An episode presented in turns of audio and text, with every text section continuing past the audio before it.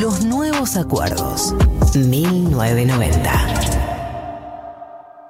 La generación sin vuelta olímpica. 1990.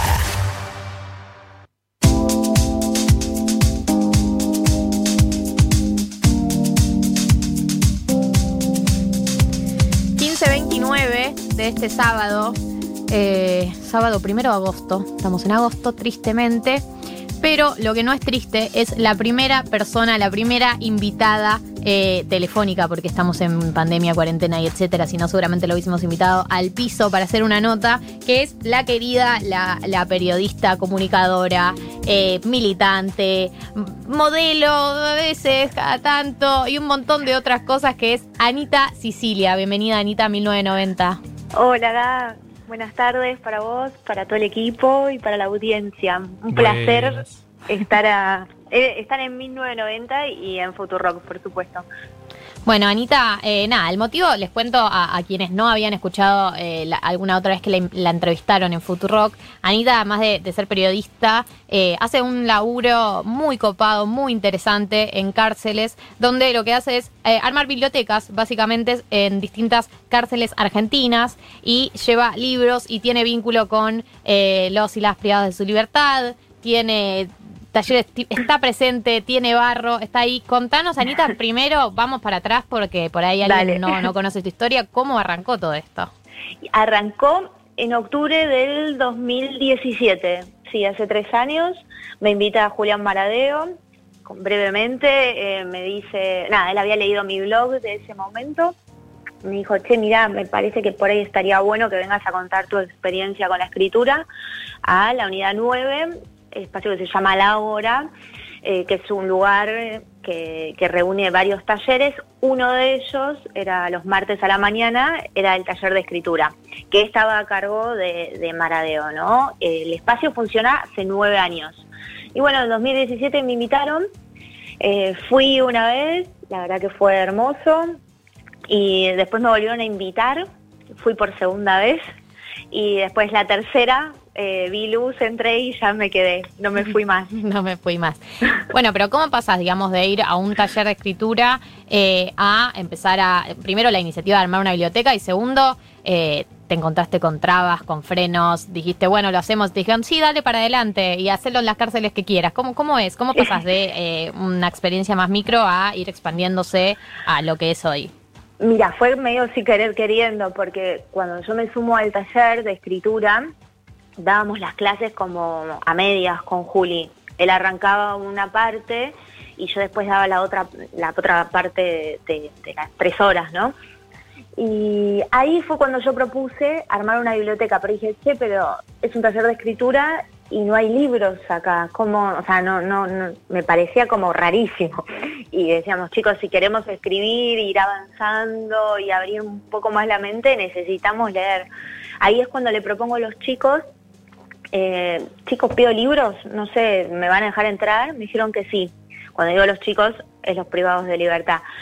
Me dijeron que no había drama, pedí en Twitter y se desmadró todo, no pensé que iba a ser así.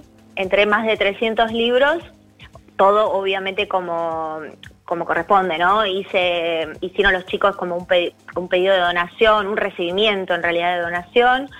Eh, tarda un tiempo, 15, 20 días, hasta que lo aceptan de jefatura, lo aceptan en el penal, bueno, todo como una burocracia que, hay que seguir. Y ahí fue que yo empecé con el taller y esa biblioteca.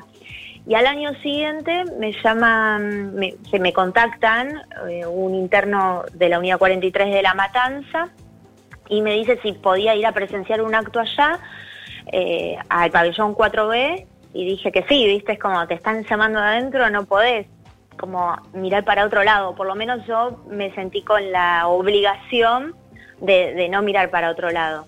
Y fui y ahí mismo en el acto eh, todo el pabellón me propone que, haga lo mismo que estaba haciendo en el Ágora, en la unidad 9. Me dice, ¿no querés venir a un taller de escritura acá? Porque no tenemos. Y me dijeron adelante las autoridades.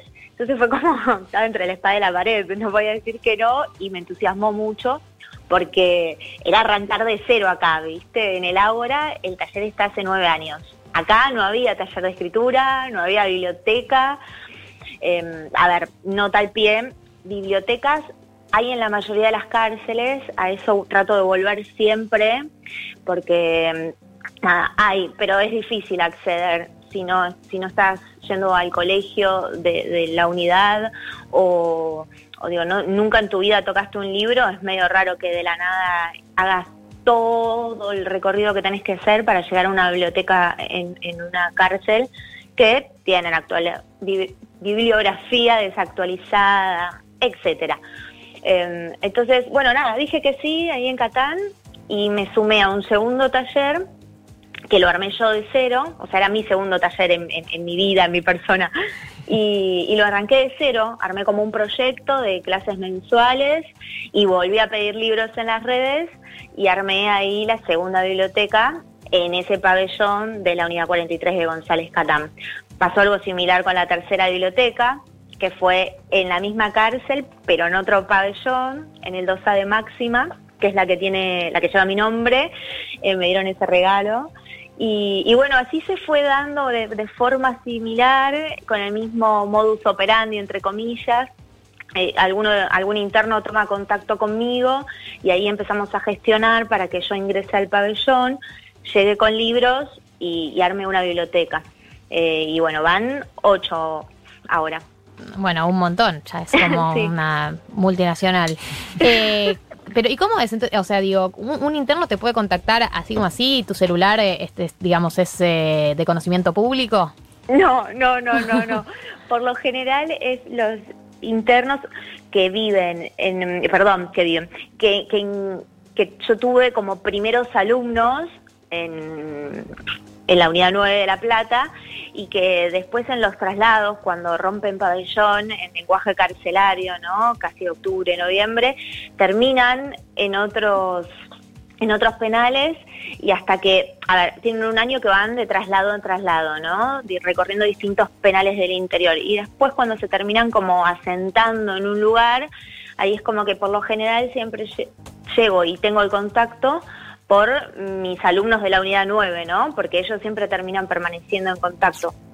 Y, ahí empezamos a generar red para llegar al pabellón que está, no sé, eh, Pepe, Matías o Agustín, no sé, digo, los que ya han pasado por la primera experiencia de tenerme con tallerista en la unidad 9. Y ahora es mucho más fácil porque que llegue el contacto, porque desde que comenzó la pandemia, eh, en el SPB les autorizaron el uso de celulares, o sea que no tienen las visitas ni nada. Entonces se autorizó el uso de teléfonos y así fue, por ejemplo, como tomé contacto con Diego, que había sido también un alumno mío en la unidad 9, allá por el 2017 le perdí el rastro, tomé contacto con él de vuelta y ahora generó eh, un taller de, lectura, pero virtual, en el pabellón de la unidad que está ahora. Así que estamos esperando que, terminen de aprobarlo para, para, comenzar con ese taller. Pero es como muy desde, desde adentro, ¿viste? Desde, desde el territorio que nace. Claro, muy, muy claro. Te escribe un, digo, bueno, no el primer caso, pero los siguientes es, es muy, nada, me, sorprende bastante que eso, que te escriba un interno y, te venga con esta propuesta, esta propuesta. No, eh, recuerdo para, para quienes se, se, acaban, de sumar o están escuchando, no estaban escuchando, estamos hablando con Anita Sicilia, que hace etnografía en cárceles, ha armado al día de la fecha ya ocho bibliotecas móviles en distintas cárceles y nos está contando la historia. Eh, Anita, ¿cómo estás? Acá María del Mar. Eh, Hola María. ¿Cómo te va? Felicitaciones por todo el trabajo. Tengo una pregunta y es ¿cómo ves la situación de la población privada de su libertad? Eh, sobre todo en este contexto, como que tienes, ya que tienes un diálogo tan horizontal y tan cercano, y como que, está tan poco institucionalizado por el servicio penitenciario, ¿cómo ves esa situación y cómo ves también la, la perspectiva de resocialización del sistema penitenciario? Mira, a ver, desde la provincia, por ejemplo, hace dos meses, creo, tres, se generó un programa de, reinserción y como un proyecto de oficios para que cuando ellos puedan salir, eh, puedan eh, hacer esa famosa reinserción que parece tan imposible y utópica. Eso es lo que hay ahora hasta el momento, pero a ver, hay una decía carcelaria desde la primera presidencia de Perón para acá. Digo, Perón fue el único presidente, o por lo menos que yo tengo el dato, que bajaba un pabellón y caía una unidad penitenciaria de sorpresa y recorría y veía qué estaba pasando o qué no estaba pasando. Entonces, de ahí para acá, la decía es absoluta, sobre todo los últimos cuatro años del macrismo. Y, la verdad que los pibes adentro, los privados y las privadas de su libertad, eh, no quiero generalizar, pero sí de todos los pabellones que yo he tomado contacto y con los que hablo a diario, ya es medio como que están cansados y que siempre lo mismo, ¿no? Porque dice, nadie, la verdad que nadie les interesa lo que pase, a nadie le interesa lo que pasa acá. Eh, y hay como un poco de desolación a veces, ¿viste? Después por ahí, no sé, hablé con alguien de Olmos y me contaba lo de este proyecto de, que se generó desde el Servicio Penitenciario Bonaerense sobre la reinserción y por ahí lo ven como una luz, eh, allá una luz al final del túnel, como, como decían, ¿no? Hace un tiempo. Pero por lo general, a ver, la decía sigue, eh, la justicia, los defensores oficiales eh, a veces no aparecen. Eh, es todo un desastre. No quiero ser apocalíptica, sí. pero, pero es un desastre y realmente se necesita una reforma estructural y voluntad política, porque yo no veo hoy a nadie con el interés de poner el foco en los privados y privadas de su libertad. A nadie, a nadie. Entonces eso da un poco de, mm, viste, como, no sé si tristeza, pero una sensación fea porque nos olvidamos que esas personas que están ahí adentro en dos años, cinco, uno, van cumpliendo sus condenas y salen y son parte de nuestra sociedad. Entonces, seguir mirándolos como algo residual, me parece que la estamos pifiando como sociedad muy fuerte. Anita, ¿cómo te va? Martín Slipsuk te saluda. Hola, ¿cómo estás, Martín? Todo muy bien. Eh, mi pregunta iba focalizada a qué otros espacios hay. Vuelvo. Nosotros, por lo menos yo nunca estuve en una cárcel y creo que lo que nos comentás nos, nos impacta mucho porque es brindarle espacios de culturalización o de, salida a, a esos pibes, a esas pibas que están eh, privados de su libertad. ¿Qué otros espacios hay hoy en día que, le dan oportunidades, ya sea para una reinserción futura o, o mismo para digo, mejorar su cultura o para distenderse? Mira, que yo conozco, tenés por ahí como organizaciones o mm, ONGs que están trabajando adentro, hay muchos talleres, eh, muchas personas talleristas que dedican su tiempo a Donoren, eh, a Donoren y están ahí hace años, eh, pero por ejemplo, no sé, la gente de justicia restaurativa está muy presente, con el teléfono también siempre abierto para todas las necesidades legales, judiciales de, todos los privados y privadas de su libertad, a veces no dan abasto claramente. Después tenés, em, bueno, hay un proyecto muy interesante que se llama Pibes Escritores, que son menores de edad, que están, que están detenidos y tienen ahí una posibilidad de volar a través de los libros y de la escritura. Después, eh, los chicos de Patria Grande, Punto de Fuga, eh, trabajan en Devoto, también tienen un espacio ahí para generar una red, ¿no? Como de contención y ese trampolín con el afuera que es tan difícil para no volver a, caer, ¿no? Después en, privación de libertad. Pero, a ver, son varios los espacios así.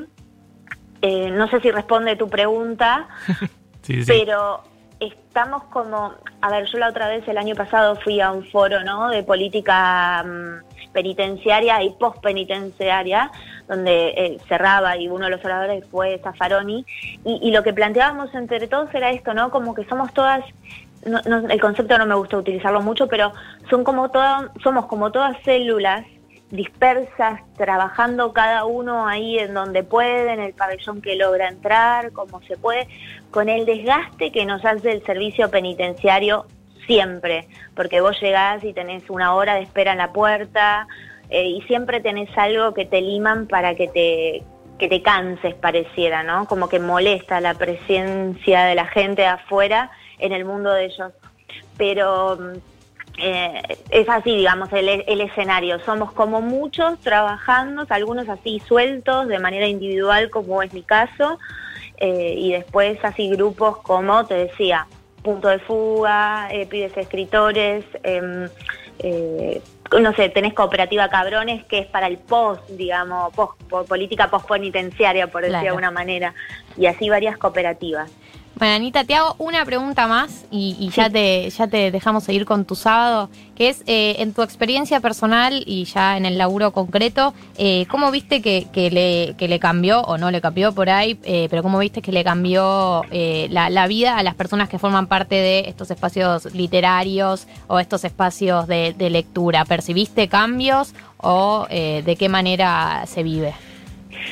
En lo personal y en estos tres breves años de experiencia, porque sé que hay talleristas que están hace toda una vida, muchos años más por ahí tienen otras experiencias más enriquecedoras. Yo lo que veo por ahí es en el mes a mes o en el año a año esto, ¿no? El interés por ahí de un interno que, que antes no leía y hoy, dos años después, me contacta para armar un taller en el pabellón donde está. Entonces eso lo veo como un logro y un, y un cambio mínimo de como de apertura de ellos, de bueno, che, para, esto puede ser- servirme para algo. No sé si voy a conseguir trabajo o voy a ser escritor, ¿no? Pero pero me, me aferro al libro desde algún lugar estando acá adentro. Eh, después tengo casos por fuera, como, no sé, César González, eh, Sí, claro. Martín Bustamante y distintas personas, Jesús Cabral, distintos liberados, ex detenidos, que han pasado por un taller de escritura o tuvieron un libro en sus manos por primera vez en la vida dentro de un penal y hoy están reconvertidos y reinventados y nunca más volvieron a, a una cárcel. Entonces ahí está medio mi foro y mi utopía, ¿no? Seguir un poco la línea por la que pasaron ellos. Hacia esa utopía vamos. Anita, gracias por tu tiempo. Anita Sicilia, periodista, comunicadora, etnografía en cárceles, de todo, un poco una genia, una, una piba muy comprometida y una buena piba, la conozco. Así que además de todo, gracias. digo eso también. Gracias, Anita, por tu tiempo. Un honor. Buenas tardes. Buenas tardes.